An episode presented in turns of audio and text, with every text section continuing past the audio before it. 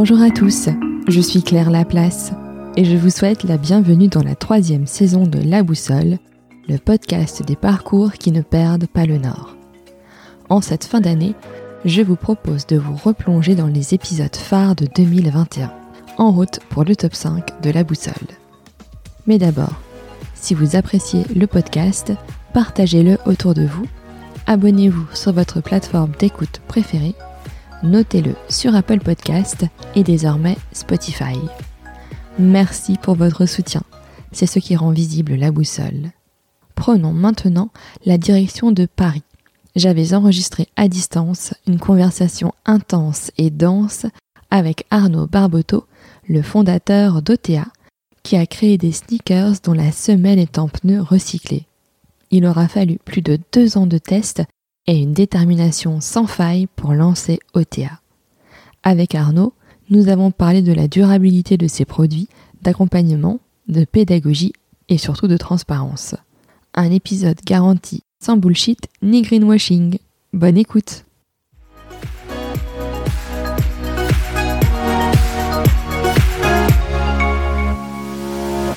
Bonjour Arnaud. Bonjour Claire. Je te remercie euh, d'avoir accepté mon invitation sur euh, La Boussole. C'est la recommandation d'un de mes invités, donc Olivier euh, Siragino, que j'avais reçu un petit peu avant les fêtes de fin d'année sur, le podcast et qui m'avait vivement conseillé de te rencontrer pour échanger ensemble sur OTA, la marque de, basket que tu as créée à partir de pneus recyclés. Euh, mais avant de parler d'ETA, je te propose qu'on revienne ensemble sur, euh, sur ton parcours, puisque tu as une expérience euh, riche bah, de, de, plusieurs, de plusieurs années en, marketing stratégique, management projet, achat. Est-ce que tu veux nous, nous parler bah, de, de, toutes ces années au sein plutôt de, de grands groupes d'ailleurs? Tout à fait, ouais, exactement. Bah merci, merci à toi pour pour l'invitation. moi, je viens background école de commerce. Et, euh, et après, j'ai eu euh, pas mal d'années d'expérience dans la grande distribution euh, au niveau du textile. Donc j'étais acheteur euh, soit dans le marketing, en fait, soit dans le marketing textile, soit au niveau des achats textiles. Euh, dans des grands groupes, des grandes centrales d'achat en grande distribution. Et euh, en gros, tous les six mois, j'étais amené à, à, me déplacer en Asie, à partir en, en rencontrer les usines pour acheter des gros volumes, pour après euh, les rapatrier euh, en France et, euh, les mettre dans les différents les points de vente. Donc voilà, ce que j'ai fait pendant une, dizaine d'années dans deux centrales d'achat différentes. Après, j'avais déjà à la base, j'avais ce côté un petit peu environnemental, enfin à faire attention, à, vraiment, enfin avoir une petite conscience, on va dire écologique, à faire attention un petit peu à, ma façon de consommer, à ma façon d'acheter, etc. Et c'est vrai que euh, ce que j'ai fait euh, dans, en grande distribution là, pendant une dizaine d'années, bah, ça allait un peu à l'encontre de ce que euh, de, de, mes, de, mes, valeurs, mm-hmm. euh, parce que typiquement, euh, bah, en grande distribution, en fait, je parle de grande distribution, mais c'est la même chose sur les, les dans les enseignes de fast fashion si on parle de textile c'est que le point, le point d'entrée, c'est, ça reste le prix au niveau du produit et bah, qu'on va nous demander euh, les objectifs. En fait, ça va être sur de la marge, ça va être sur du prix, ça va être d'être le moins cher possible. Et pour ça, bah, ça m'arrivait parfois de dire, bah, ok, euh, pour récupérer au niveau de la marge par rapport aux objectifs qu'on me donne, euh, je négociais avec les usines pour retirer une couture à un endroit parce que j'allais gagner euh, 3 centimes euh, par produit euh, par produit acheté et que sur le volume bah, ça faisait ça devenait conséquent mais en retirant cette couture je savais pertinemment que le produit allait pas durer dans le temps qu'au bout de trois lavages il allait être bon à jeter parce que c'était il allait plus ressembler à rien plus être confortable etc donc c'est ça qui m'a fait un peu m'interroger, à me dire bon bah c'est pas forcément ce que je souhaite, c'est pas mhm. forcément ce que je souhaite proposer, ce que je souhaite faire. Euh, voilà, ça a été le, un petit peu le, point de départ, même si euh, j'avais un, un, terreau fertile pour ce type d'initiative et de projet éco-responsable. D'accord. Euh, et, euh, et qu'est-ce qui fait qu'à un moment, bah, tu décides de te lancer vraiment, enfin entre avoir la sensation qu'on n'est pas forcément aligné euh, sur euh, ce qu'on sur ce qu'on fait en fait dans notre travail. Et après euh, bah, sauter le cap, créer son entreprise, euh, créer des produits, les faire produire, etc. Qu'est-ce qui qu'est-ce qui a été le déclic pour toi? Alors c'est hyper compliqué parce que c'est euh, ça je le dis souvent en fait c'est euh, il faut vraiment se sentir prêt quoi. Et c'est euh, j'ai eu des idées de d'entreprise des idées de business depuis longtemps avant et, et, en fait je me je pense que j'étais tout simplement pas prêt j'étais pas assez mature j'étais pas euh, à, pas avoir les épaules pour faire ça parce que euh, bah en fait se lancer dans une entreprise c'est quand même un parcours du combattant absolument dingue. C'est hyper compliqué il y a un nombre d'embûches incalculable il faut faire preuve d'une résilience mais comme rarement j'ai vu. Et, euh, et c'est vrai que bah, jusque là bah, je prenais mon mal en patience en faisant quelque chose, un travail qui me correspondait peut-être pas forcément, mais parce que je me, je, je, je sentais que je, j'étais peut-être pas prêt à faire autre chose en fait, tout simplement. D'accord. Et, euh, et en fait, j'ai eu la chance d'avoir euh, mon idée de projet qui a émergé au même moment où je me sentais euh, à maturation en fait pour pouvoir me lancer dans ce type de projet. Euh, et alors l'idée, donc mon, mon, idée, enfin mon, mon, projet qui est lancé depuis deux ans et demi maintenant, deux ans et demi, trois ans, mhm. c'est de proposer des baskets avec des semelles en pneus recyclés, donc découpées directement dans un pneu usagé et incorporées à une semelle classique. Et, euh, et, cette idée-là, je l'ai eue en fait en voyant une énième photo de d'enfants en Afrique qui s'est découpé dans un vieux pneu, un rectangle, et avec une, une, une corde, il s'en est fait une sandale. Et je me suis demandé en fait pourquoi ça n'existait pas sur des chaussures classiques que je pouvais porter tous les jours. Euh, partant du principe déjà que euh, ça permettait peut-être de recycler euh, un, un, peu les pneus, déjà ça pouvait aider au recyclage des pneus, et que en plus une, une semelle en pneus recyclés, si la semelle est en pneus, je pars du principe qu'un pneu qui a fait 40 000 ou 50 000 km sur la route, il pourra largement tenir quelques dizaines de kilomètres au pied des gens, donc ce serait une semelle qui serait vraiment costaud. Euh, donc voilà, donc ce qui m'a, pour, pour, répondre à ta question, ce qui m'a, ce qui m'a lancé, ce qui m'a vraiment mis le pied à l'étrier, c'est d'avoir une idée que je trouvais euh, pas inintéressante et de me sentir prêt vraiment euh, à me lancer euh, dans cette aventure entrepreneuriale. Et également, quand je dis me sentir prêt, c'est moi personnellement, mais aussi mon entourage, euh, que ce soit ma famille, mes amis, qui sont là pour pour soutenir. Et ça, ça a été des longues discussions avant de me lancer.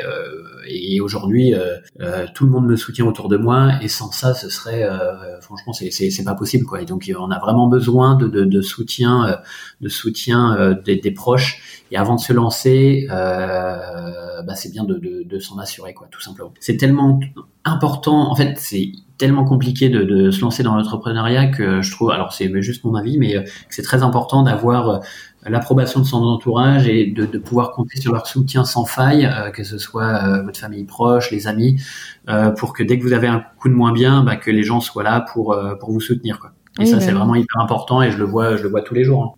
Ouais, non, mais c'est certain. Et puis même, du coup, quand tu te lances aussi, bah, comme toi, euh, euh, on avait un, un métier où j'imagine que ton salaire était plutôt sympa, euh, que tu te lances, même si ok, il y a des, on est accompagné en France et tu te retrouves pas avec zéro, mais mais, mais néanmoins, il y a quand même l'aspect revenu et aussi quelque chose qui est à prendre en compte et il faut que l'entourage bah, soit soit ok aussi là-dessus quoi.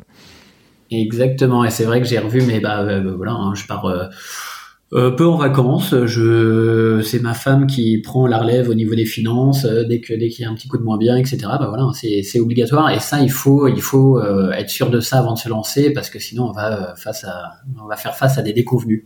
Oui non c'est sûr c'est sûr. On a déjà assez à faire à essayer de, de se lancer dans dans l'entreprise. Non c'est certain. Et donc une fois que tu as, as, ton idée, comment comment ça se passe pour la rendre concrète et, et puis avoir les premiers euh, prototypes de, de basket? Comment tu, enfin, quelles sont les démarches que j'imagine qu'il faut dessiner, euh, trouver euh, des matières, un endroit pour produire? Comment comment tu, tu arrives à gérer toutes ces étapes là très compliqué parce que là, on parle d'une semelle avec du pneu recyclé à l'intérieur, ce qui n'existait pas du tout euh, jusqu'à présent. Moi, j'ai mis deux ans et demi en fait à la développer cette semelle. D'accord. Euh, et c'est pour ça que j'ai compris en fait pourquoi euh, personne l'avait fait jusque-là. A priori, c'est parce que bah, c'était hyper compliqué en fait. Et, mhm. euh, Donc du coup, il faut encore une fois faire preuve de résilience, d'obstination et bah, j'ai tout simplement euh, fait des recherches, euh, j'ai rencontré des fournisseurs de pneus, enfin de pneus, enfin des usines de recyclage de pneus, euh, ce genre de choses. J'ai commencé à discuter avec des usines de chaussures que je suis allé rencontrer au Portugal pour leur demander des avis. J'avais fait une première petite prod de de semelles en pneus qui ressemblait mais vraiment à rien et pour aller leur, leur, demander des conseils, ce genre de choses. Et en fait, tu tâtonnes non-stop. Donc pendant deux ans et demi, j'ai j'ai tâtonné, j'ai fait des essais avec différentes usines. il fallait que je réussisse à convaincre les usines aussi de tester un nouveau matériau, qu'elles prennent sur leur temps et qu'elles investissent de leur côté et qu'elles mettent des personnes à travailler dessus euh, pour pour tester parce qu'on savait pas du tout ce que ça allait donner. Donc euh, donc pendant deux ans, c'est ce que j'ai fait. Euh, avant de avant de pouvoir lancer euh, lancer un produit quoi et euh, après, la problématique d'un nouveau matériau comme ça, c'est que dans le temps, on ne sait pas non plus comment, malgré tous les tests que j'avais pu faire, on ne sait pas non plus comment ça va durer dans le temps parce que c'est nouveaux matériaux. Euh, on se pose un petit peu des, ben, on plonge dans, dans, dans l'inconnu en fait. Mhm. Et euh, ben, au bout de, au bout de six mois, je crois, six huit mois, je me suis rendu compte de problèmes au niveau de la, au niveau de l'utilisation de cette matière. Je rentre pas dans les détails techniques parce que c'est très compliqué, mais euh, l'utilisation du pneu faisait que ben, ça, ça, ça, avait des, des, répercussions sur la semelle. Donc il a fallu que je revoie tout le process industriel. J'ai tout arrêté, j'ai revu tout le process industriel, j'ai changé de partenaire industriel pour tout, tout repartir de zéro en fait et euh, refaire des tests, etc., pour arriver à quelque chose qui maintenant, euh, sans mauvais jeu de mots, euh, tient la route. c'est quand même, enfin, je veux dire, c'est quand même hyper, hyper lourd aussi. Enfin, tu vois, de toutes les démarches à mener. J'imagine que tu as eu, as peut-être eu des moments de, découragement ou, enfin, comment, comment t'as réussi à, à gérer toutes ces phases? Bah c'est le, le, encore une fois l'idée, enfin je, je, me répète, mais le, coup de lancer son entreprise, d'être entrepreneur, c'est vraiment, en fait, c'est les montagnes russes. Mm-hmm. C'est-à-dire qu'un jour, c'est vraiment euh, absolument dingue parce qu'on a on a trouvé une solution incroyable, on a réussi à faire quelque chose qu'on essayait de faire depuis plusieurs mois, et le lendemain, voilà, on est complètement euh, hyper bas parce que on s'est rendu compte d'un nouveau problème ou que euh, Enfin voilà, pour, en fait c'est vraiment les montagnes russes. C'est ce que je dis à ma femme à chaque fois. Et je dis bah je suis désolé si euh, parfois je peux être un petit peu euh, un petit peu relou, mais euh, mais en fait c'est on vit, on y met tellement notre tripes et et notre cœur que bah on le vit à 100% quoi. Et, et bah en fait, oui, tu as des moments où tu es un petit peu moins bien, tu as des moments où tu as, énormément de moments de doute, etc. Et c'est là où justement l'entourage proche et hyper importante, que ce soit la famille ou les amis, encore une fois, parce que bah, c'est eux qui, dans ces moments-là, vont euh, soutenir la personne, vont euh, l'aider, vont essayer de, de, de, l'accompagner, lui trouver des idées même, ou juste être là, quoi, juste être présent. Et s'il n'y a pas cet entourage qui est, euh, qui autour, moi je pense que j'aurais laissé tomber, laissé tomber bien, avant. Quoi. Mmh et, euh, est-ce que tu t'es fait euh, conseiller? Est-ce que as, tu fais partie d'un incubateur? Est-ce que tu as rejoint des réseaux d'entrepreneurs? Comment comment tu t'es entouré aussi de personnes bah, qui sont pas du cercle proche et qui du coup peuvent avoir un regard aussi intéressant euh, sur, sur ton, ton entreprise? Ouais, ça c'est hyper important. Euh, pareil, quand on lance une entreprise, c'est vraiment pas rester seul dans son coin. Et euh, ça, j'ai eu la chance de rencontrer des très bonnes personnes, euh, très humaines et bienveillantes, qui étaient là pour aider et pour pour accompagner. J'ai alors j'ai été dans un incubateur, dans un incubateur plutôt tech, mais qui était adossé à des écoles. Euh, école de, de, design, école de dev, etc. Donc ça m'a ça m'a permis aussi de, de, rencontrer des étudiants qui pouvaient m'aider sur pas mal de d'aspects. Euh, après j'ai eu j'ai été aussi sélectionné par deux programmes d'accompagnement euh, qui sont Look Forward de showroom privé oui. et euh, au-delà du cuir qui dépend de la Fédération française du, euh, du cuir et de la chaussure. Et ça, en fait, c'est des programmes d'accompagnement au-delà des subventions, des, des, aides financières. Il y a aussi des vrais conseils, euh, que ce soit juridique, que ce soit produit, que ce soit euh, ou même réseau. Euh, et typiquement, j'ai eu la chance de, par exemple, de, rentrer en contact, de, rencontrer le fondateur de Monsieur Moustache, un des, fondateurs de Monsieur Moustache, qui est une personne vraiment hyper cool, hyper sympa et qui va donner beaucoup de conseils, qui, si j'ai un problème, bah, je lui demande. pareil, j'ai par le réseau Entreprendre, j'ai rencontré le, le fondateur d'Easy Peasy, qui est un mec adorable, et, euh, et quand j'ai dû faire le changement de nom, Easy Peasy avait dû changer de nom également à ses débuts. Ben euh, voilà, il m'a aidé, il m'a donné des conseils, tout ça. Enfin, et, et tout ça, c'est hyper important justement de pas être seul dans la vie privée en tant qu'entrepreneur, mais aussi dans la vie professionnelle. Et, euh, et la dernière chose, c'est que j'ai euh, au niveau des bureaux, euh, j'ai rejoint des bureaux, euh, un coworking et showroom partagés avec que des marques éco-responsables. Donc on a tous un peu le même la même envie de, de, de mieux faire. Et il y a des marques, alors c'est Noyoko qui s'occupe de ça, la marque Noyoko, et euh, qui propose ces bureaux-là dans le 10e à Paris, et qui, il y a des marques comme Loom, euh, qui sont hyper engagés sur la qualité des produits, etc. Il y a l'alchimiste qui fait de la, de la, du soin du linge éco-responsable, Valet de Pique qui fait de la maroquinerie. Enfin, il y a, il y a plein de plein de, de, de marques engagées et, euh, et, en gros, bah, on est tous ensemble et on, dès qu'il y en a un qui a un souci, qui a une interrogation ou quoi que ce soit, bah, il, il a juste à lever la tête et il pose la question. Et il y aura toujours quelqu'un qui sera là pour l'aider, qui aura une info, qui pourra l'aiguiller sur quelque chose. Et ça, encore une fois, c'est hyper important de pas être seul dans son coin. Euh, parce qu'en en fait tout seul, je, enfin je, pense qu'on y arrive. Enfin moi j'y arriverai pas tout seul. Oui, non, mais c'est certain. Je pense que c'est très important euh, de, de, pouvoir compter euh, sur l'appui d'autres pour nous faire avancer ces projets. Et c'est, je pense que la véritable accélération, elle est aussi là. Il y a certes les moyens financiers, mais euh, il y a aussi euh, bah, toutes les personnes qui nous entourent euh, qui permettent qu'on aille qu'on aille plus loin avec avec nos projets. Et en parlant d'aspect financier, comment comment as, tu as géré le fait de, de produire ta, ta première ta première collection de, de baskets? Est-ce que tu as fait un crowdfunding? Est-ce que comment tu as, as géré ça? Alors déjà, avant au niveau financier, déjà avant le lancement, il y a euh, beaucoup de dépenses avant même de lancer, parce que bah, quand je parlais de deux ans et demi de développement, bah, développer des échantillons, trouver les usines, voyager pour les rencontrer, euh, mettre en place un site web, euh, déposer le nom de marque, euh, déposer des statuts euh, d'entreprise, enfin tout ça, ça a un coût. Donc il y avait déjà des frais avant même euh, d'avoir le produit de prêt. Donc ça, euh, bah, ça a été euh, sur fond personnel et en ce qu'on appelle en love money. Donc j'ai mon premier cercle familial qui bah, qui, qui m'a aidé financièrement pour pour pouvoir lancer. Et ensuite, pour commencer au niveau de l'entreprise, bah, j'ai fait un, ce, que, ce que font toutes les jeunes marques de toute façon, c'est un crowdfunding avec Kickstarter. moi, j'ai fait ça avec Kickstarter parce que d'une part, ça permet bah, de faire des préventes et du coup d'avoir une trésorerie positive, de, de, bah, de prévendre hein, tout simplement et de mhm. pas avoir de, à, sortir de la trésor euh, pour faire un stock qu'on n'est pas sûr de vendre. Oui, tout à fait. Et deuxième, deuxième point positif, c'est que ça permet aussi de tester le marché. Ça permet de, de voir euh, si euh, ça répond, si le marché répond favorablement, si les gens ont l'air intéressés par cette offre ou si ou si personne n'adhère au concept et au projet.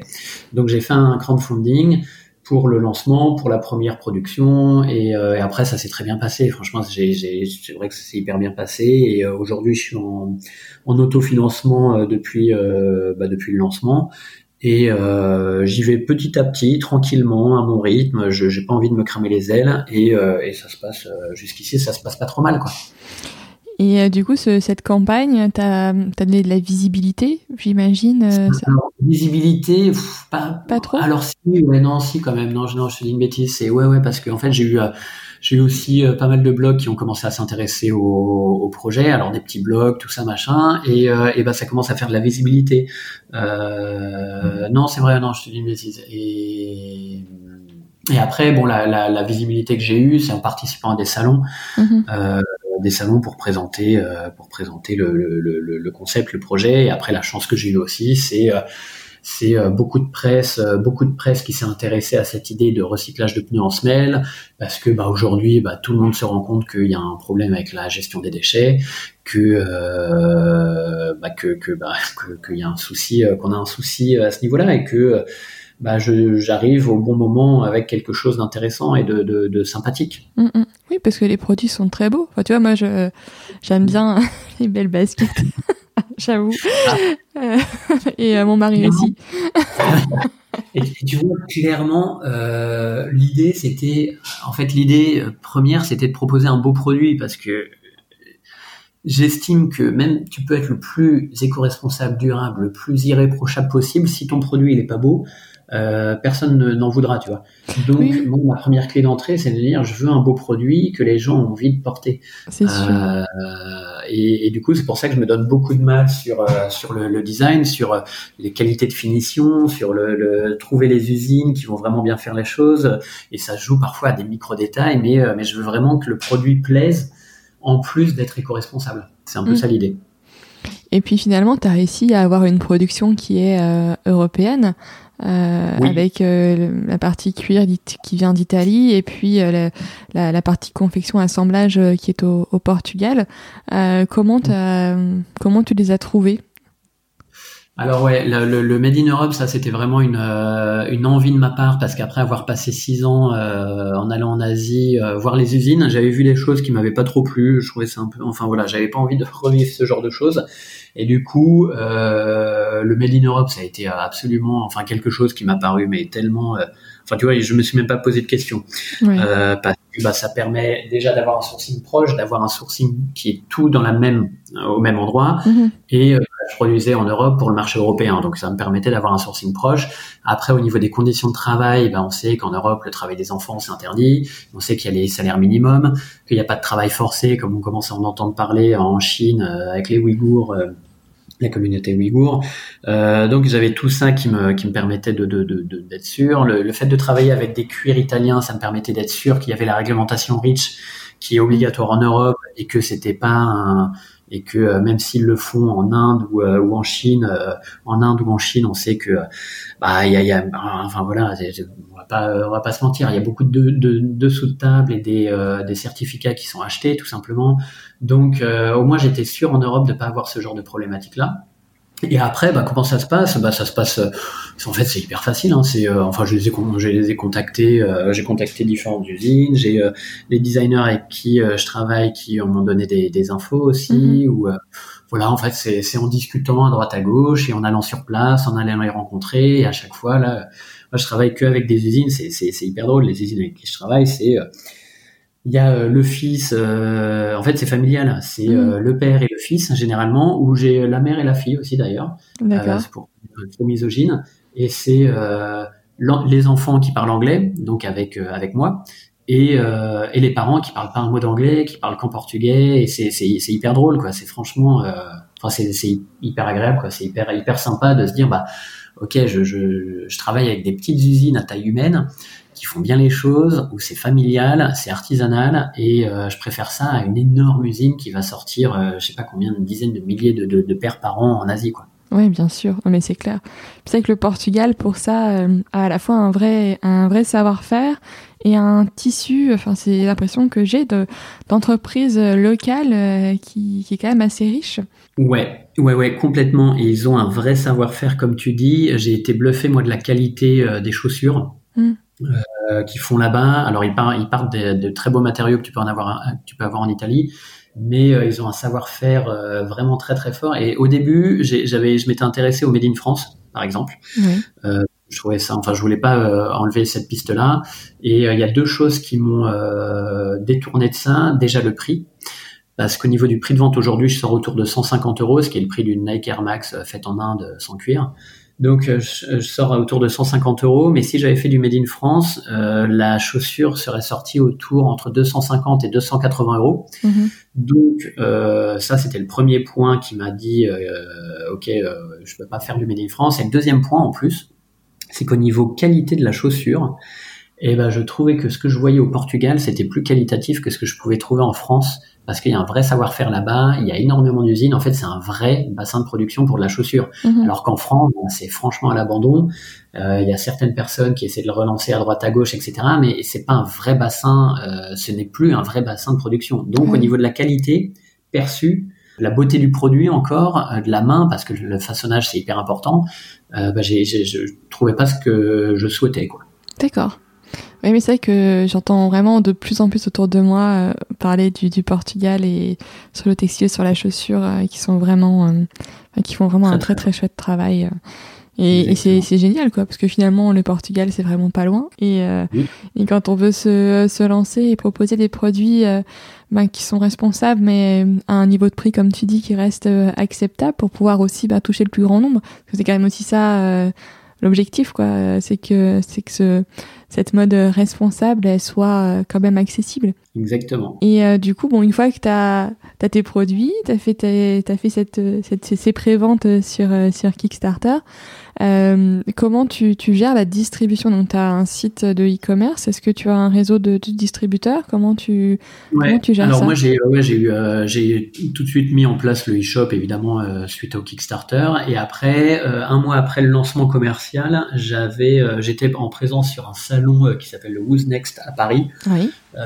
Qui est septembre, je me souviens. Et en fait, ça, il y a eu un un accueil vraiment très très cool et très très très positif autour de la marque. En fait, au bout de six mois, j'étais euh, présent dans une dizaine de pays en Europe et euh, au printemps Haussmann. Donc, euh, il y avait vraiment une vraie attente du marché, j'ai l'impression, sur ce type d'offre qui était différenciante, encore une fois, dans le monde de la basket et, éco-responsable, avec du recyclage de, cette manière-là. Et puis maintenant, bah, maintenant, bah, après au niveau de la distribution, donc j'ai soit des, boutiques avec lesquelles je travaille hein, dans toute l'Europe, soit le e-shop. Et là, je commence à travailler euh, depuis janvier. Je travaille avec un distributeur sur le marché japonais. Mhm. Euh, là, je suis en contact aussi. Euh, j'ai, en fait, j'ai des demandes euh, sur le sur le marché US aussi, ce genre de choses. Euh, voilà. Donc donc non, c'est ça se passe plutôt bien. Bah, c'est chouette en tout cas. J'imagine que. Est-ce que tu t'attendais à, à ce que l'accueil soit aussi enthousiaste? Enfin, des fois, on rêve, hein, mais. bah, en fait, oui, sinon je me serais pas donné autant de mal. Je vais pas dire. Enfin, c'est, je me disais que vraiment euh, cette semelle en, en pneus euh, recyclés, enfin, c'est quand même, euh, c'est une idée qui est toute conne, mais qui, euh, qui a été compliquée à mettre en place, mais enfin, qui fait sens, quoi. À chaque fois que j'en parle aux gens, ils disent ah bah ouais, c'est pas cool. Bah ouais, forcément, mais il fallait juste le faire, fallait avoir l'idée et puis le faire et puis trouver la solution technique, etc. Euh, et, en plus, alors sur cette semaine en pneus, l'autre chose aussi qui est quand même hyper cool, c'est au niveau de la durabilité de la, de la semelle. Vraiment sur le, la, la, dureté de la semelle. Oui. Parce que j'ai fait des tests justement au niveau de, c'est ce qu'on appelle des tests d'abrasion. Euh, et, euh, et pour voir en fait si elle s'use plus vite ou moins vite que les autres semelles euh, quand on marche, tout simplement. Et c'est vrai que là, les tests que j'ai faits, euh, bah, j'ai des résultats qui sont absolument oufissimes par rapport à par rapport à, à toutes les autres semelles. J'ai, euh, je vais je vais pas balancer le nom de marque, mais euh, mais j'ai j'ai fait les tests avec différentes marques très connues sur le marché qui sont hyper répandues, etc. Et ma semelle, elle est 20 à 50% moins abrasive que l'ensemble des autres semelles. donc en gros, elle s'use moins quoi. C'est un peu une semelle incroyable quoi. Ah bah donc ça c'est positif, donc ça veut dire que c'est un produit qui va durer dans le temps. On va jamais avoir une semelle qui va se trouer. Mhm. Euh, et là, je suis même en train de faire des tests avec euh, des chaussures de l'armée. D'accord. Euh, parce qu'on m'a même dit qu'a priori, suivant les résultats que j'ai eus, c'est j'ai des meilleurs résultats que les chaussures de l'armée. Donc ça. c'est fou ça. ouais, non mais c'est bon. Donc en gros, au-delà de faire du, du recyclage avec cette semelle, l'idée c'est aussi de proposer une semelle qui va qui va vraiment durer dans le temps, quoi, qui va durer hyper longtemps. Oui, oui, mais c'est sûr, c'est sûr. Ah, je trouve ça génial. Enfin, je trouve euh, déjà l'idée euh, top et, euh, et, je trouve que c'est encore plus chouette quand, quand une idée rencontre son marché, quoi. ouais. ouais, ouais, ça, bah oui, ouais, ça, ouais. je suis, dire, je suis le premier content. Hein. tu m'étonnes. après, après, tout le mal que je me suis donné, etc., c'est vrai que oh, ah ça putain c'est cool quand t'as euh, je reçois des mails régulièrement en disant ah, comment et euh, si on veut vous distribuer comment ça se passe blablabla. Bla, bla. je fais c'est quand même cool quoi. Enfin c'est vraiment enfin je suis content je me suis donné du mal mais ça vaut le coup quoi. Avec les, les gens ils, ils, recherchent ça. Et j'ai quand j'ai euh, j'échange beaucoup avec mes clients finaux qui achètent sur les shops là encore hier avec quelqu'un il m'a acheté en un an c'est sa troisième paire qu'il achète. Et, et, du coup on échange et il est hyper content euh, enfin c'est ah, ça me fait plaisir parce que ça me motive ça me donne de l'énergie je me dis bah je fais pas tout ça pour rien quoi. Je vois que les gens sont euh, sont contents de porter ça de participer à ce projet là et euh, et voilà c'est je me suis pas donné tout ce mal pour rien et du coup, pour revenir sur, sur le Japon, le fait de vouloir te développer au Japon, ça, ça a eu quand même des, quelques conséquences pour ta marque, et notamment le fait que tu as dû changer de nom. Qu'est-ce que, enfin, c'était pour des raisons euh, de prononciation locale ou parce qu'il y avait des choses, une marque, enfin un nom équivalent en local, que, comment ça, ça s'est fait du coup? Ouais, non, en fait, j'ai eu des problématiques de propriété intellectuelle avec le premier nom qui s'appelait OTH pour Off the Hook, mhm. euh, où en fait il y a une boutique au Canada qui s'appelle OTH pour Off the Hook et qui vend du Nike, Adidas, etc. Et euh, la personne, euh, en fait, au lancement, était assez assez virulente et agressive et me menaçait de procès. Donc je oh là là. Alors moi j'étais, j'avais les, le, les droits pour l'Europe. Oui. Donc euh, je savais en fait que dès que j'allais sortir de l'Europe, en fait je testais le marché voir si ça allait fonctionner ou pas. Mhm. Et je savais à partir du moment où si ça fonctionnait et que j'allais sortir de l'Europe, il fallait que je change de nom de marque pour éviter cette problématique avec le, la personne au Canada. Et euh, bah, c'est ce qui s'est passé quand les, le distributeur japonais est venu me voir là en mars dernier, en mars 2020. Euh, bah, pendant le premier confinement, euh, j'ai euh, vu que je savais que ça allait fonctionner avec ce distributeur-là. J'ai tout fait pour faire le changement de nom de marque, qui est passé de OTH à OTA. OTA, c'est pour On the Asphalt, avec un nom du coup en gros qui est beaucoup plus en rapport, on va dire, avec le, la semelle en pneu. Mm-hmm. Le retour sur l'asphalte, le retour sur le sur la route. Et alors beaucoup de complexité parce qu'il faut déposer un nouveau nom de marque, il faut euh, créer un nouveau logo, euh, changer euh, tout l'URL du site web, changer ah bah toutes les adresses mail, etc. Enfin, c'est, je m'en serais bien passé, mais voilà, au moins là, je suis tranquille. J'ai ce nom de marque qui est pour le monde entier. Donc, si jamais là, j'ai une personne aux US qui serait potentiellement intéressée pour la distribution, bah, je, au moins là, je sais que je peux y aller, quoi. Tranquillement. oui, exactement. c'est important aussi. Euh, donc maintenant, le Japon, les États-Unis, bon, bah c'est presque presque le monde quoi. Ouais, alors bon, je, je, croise les doigts, je touche les bois pour les pour les US. C'est vrai que j'aimerais beaucoup parce que euh, parce que j'ai eu des demandes déjà de, de, personnes sur place, que ce soit des clients finaux ou des distributeurs, mhm. et que bah, ça me permettrait vraiment de mettre un gros coup d'accélérateur aussi à mon projet. Euh, donc on, on, verra bien et euh, et après euh, à long terme, moi mon idée parce que c'est toujours l'idée de j'essaie d'avoir une euh, qui était ma, mon idée de production locale. En fait, à long terme, ce que je me dis, c'est que j'aimerais bien avoir des bassins de sourcing différents suivant les marchés. C'est-à-dire que euh, pour le marché asiatique, je produis au Vietnam, par exemple, mhm. et pour le marché US, je peux produire, je sais pas, au Brésil ou au Mexique, pour pour le marché US, par exemple, ou nord-américain. D'accord. à qualité égale, évidemment. Mhm. oui, bien ça, sûr. C'est plus ma vision à long terme. D'accord. Oui, c'est finalement d'être toujours au plus proche des différents marchés pour que l'intégrité, en tout cas, de, ta démarche soit conservée au final. Euh. Ouais, exactement, et pas produire. C'est pour ça que moi, l'Asie, tout de suite, ça a été mort aussi. Je voulais, je, je, m'étais dit, bah, je vais pas produire à l'autre bout du monde pour ramener en France, quoi. Mmh. Et en France. Ouais, c'est sûr.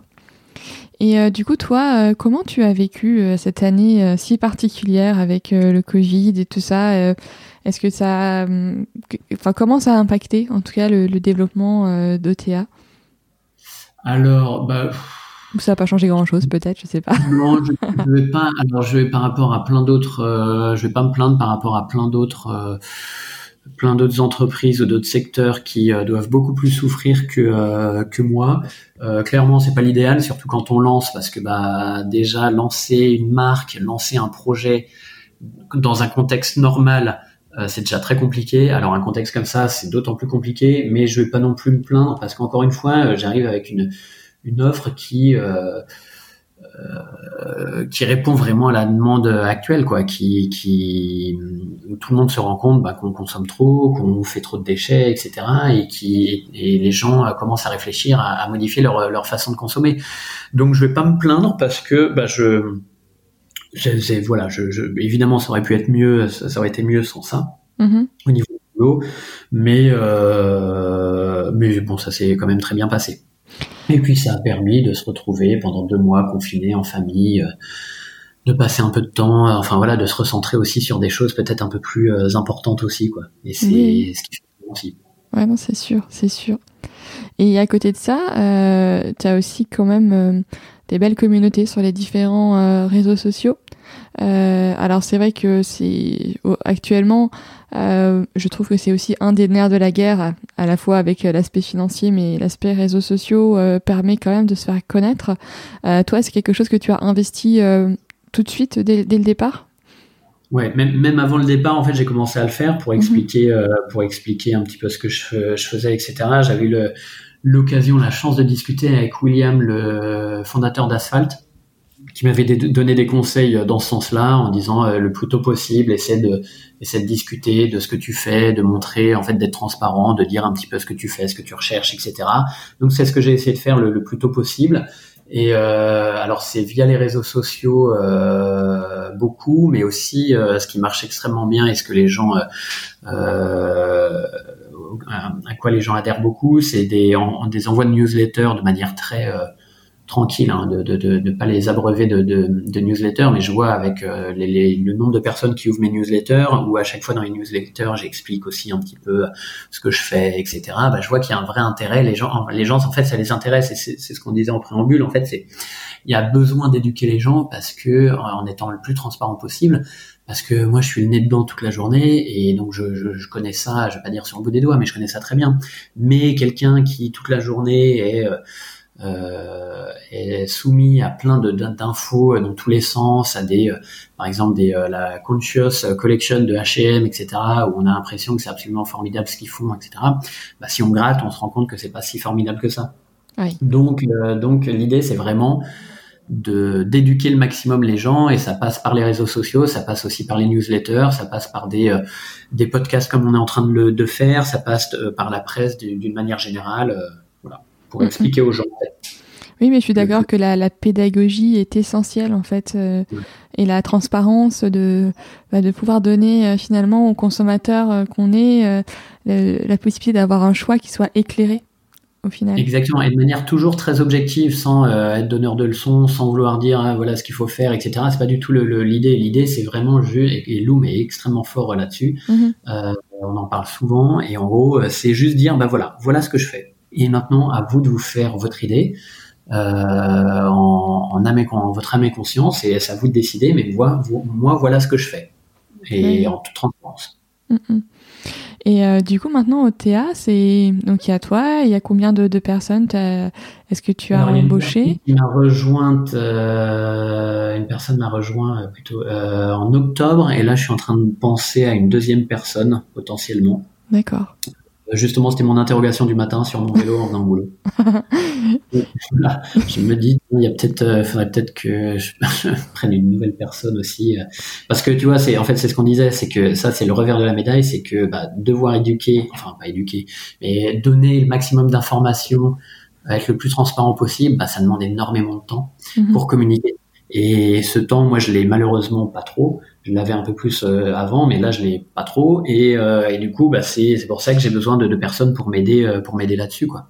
Oui, oui, c'est essentiel. Et puis, c'est ça permet aussi d'accélérer le développement, que toi, tu puisses te concentrer sur sur des sujets, voilà, qui vont permettre de faire grandir OTA et, et que tu puisses aussi passer la main sur des, des choses, des, des, tâches qui sont peut-être plus délégables ou, ou, ou des gens qui ont des compétences que toi, tu n'as pas. Bah oui, non mais clairement, ouais, c'est au niveau communication. Alors, je suis vraiment, enfin, quand, quand je vois ce qu'ils arrivent à faire sur Photoshop ou en montage vidéo, etc., je fais ok, je préfère le laisser à des professionnels, quoi. Et, euh, ouais, non, et c'est vrai que moi, ça me permet de me prendre plus de recul, d'être moins la tête dans le guidon et de prendre plus de recul euh, pour initier des nouveaux projets, comme là, mon l'idée qui, euh, qui vient de sortir là au mois de, de, de janvier, c'est proposer des, des produits 100%, euh, des chaussures 100% en matériaux recyclés, par exemple, d'aller toujours plus loin dans, dans, le recyclage, avec mon credo qui est de euh, transformer des déchets en produits désirables qu'on a envie de porter. Mm-hmm. Parce que je pars du principe que pourquoi reproduire de la matière alors qu'on a déjà beaucoup de choses à disposition qu'on peut réutiliser en fait. Oui, tout à fait. Ouais, non, mais c'est clair. Ça, c'est soit ça, soit des stocks dormants. Euh... Des stocks dormants, ça c'est du upcycling, mais même du euh, même du recyclage. Euh, euh, alors le cuir, moi je suis un gros défenseur du cuir parce que le cuir, ça reste déjà euh, à la base un, un, un sous-produit de l'industrie alimentaire. On n'élève pas des bêtes pour leur peau, mais pour la nourriture. Mhm. Donc, euh, si on les transformait pas en maroquinerie ou en chaussures, en fait, le, le cuir serait brûlé ou enfoui euh, sous terre. Donc, c'est déjà une forme de recyclage. Euh, et puis après, là, je fais du cuir recyclé, je fais du caoutchouc recyclé, du plastique recyclé des océans, ce genre de choses. Et, euh, et euh, l'idée, c'est d'essayer de, d'essayer de, recycler des, des, matières pour les transformer en produits, quoi. Oui, bah oui, tout à fait. Et tu disais tout à l'heure que tu étais en autofinancement pour le moment. Est-ce que tu réfléchis à des, une levée de fonds ou pas forcément? T'es pas forcément ce, ce besoin-là pour, pour ton développement à l'heure actuelle? Ouais, alors bah forcément, bah, plus tu as de finances, plus tu peux te développer. Clairement, ça, il n'y a a pas de secret. Pour l'instant, enfin évidemment, si euh, si euh, j'ai un, un, investisseur qui vient et et, forcément, ça me ferait réfléchir parce que ça permettrait de, de mettre un gros coup d'accélérateur. J'en ai pas besoin aujourd'hui parce que bah, je suis en autofinancement et ça se passe plutôt pas mal. Euh, mais voilà, il y a des, des choses, il y a des discussions, il y a des, je sais, enfin, il y a, y a ça m'est arrivé d'avoir des, des business angels qui sont venus me voir, qui euh, ou des fonds d'investissement qui m'appelaient, qui prenaient rendez-vous, qui euh, ce genre de choses pour essayer de, de tâter un peu le terrain, de voir un peu où j'en étais, etc. Euh, je suis pas fermé à ça euh, si c'est fait en bonne intelligence et euh, que c'est pas, euh, enfin voilà, si, si la personne les, mêmes valeurs, partage les mêmes valeurs et, et souhaite le, le, le, même succès du projet pour ses engagements éco-responsables plutôt que ses bons résultats financiers et, qui se dit bah tiens c'est peut-être une bonne idée de d'investir de, de, là-dedans parce que je vais me faire plein de pognon à la, fin. Donc c'est, voilà, le, choix, si jamais ça se passe, le choix de la personne sera beaucoup plus important que euh, le montant qu'elle peut amener. Oui, que ce soit vraiment quelqu'un qui puisse t'apporter peut-être quelque chose euh, en termes d'accompagnement, euh, en termes d'expertise aussi pour poursuivre le développement de TA plutôt que quelqu'un qui veut un, un, retour sur investissement rapide, quoi. C'est exactement ça. Donc en gros, bon, les d'investissement, je les ai plutôt mis de côté. J'ai compris leur mode de fonctionnement et j'ai dit c'est pas ça qui me conviendrait. Ouais, ouais, mais c'est sûr, c'est sûr. Euh, et du coup, pour la, pour la suite, donc ok, il y a le développement commercial sur de, de nouveaux pays. Euh, est-ce que en termes de produits, tu restes sur euh, sur la basket ou est-ce que tu veux aller chercher d'autres modèles de chaussures Comment tu vois les choses? Bah alors pour l'instant, euh, pour l'instant, euh, je vais déjà essayer de bien faire euh, de la basket mhm. parce que c'est un vrai métier qui est très différent de la de, de la fringue, etc.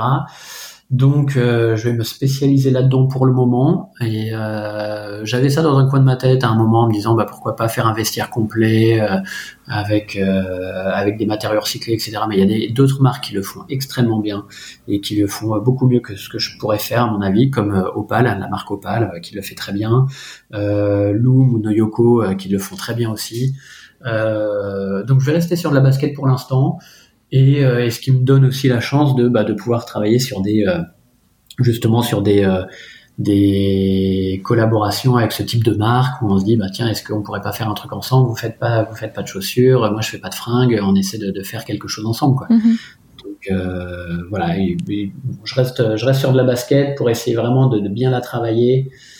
Et il y a déjà assez à faire quoi oui, oui, du coup, ouais, ouais, et niveau, bah, niveau développement, et comme, euh, comme je te le disais, là, j'ai, en fait, j'ai, j'ai, j'ai réussi, euh, là, à, à, lancer un modèle vegan, enfin, parce que ah, j'avais des demandes.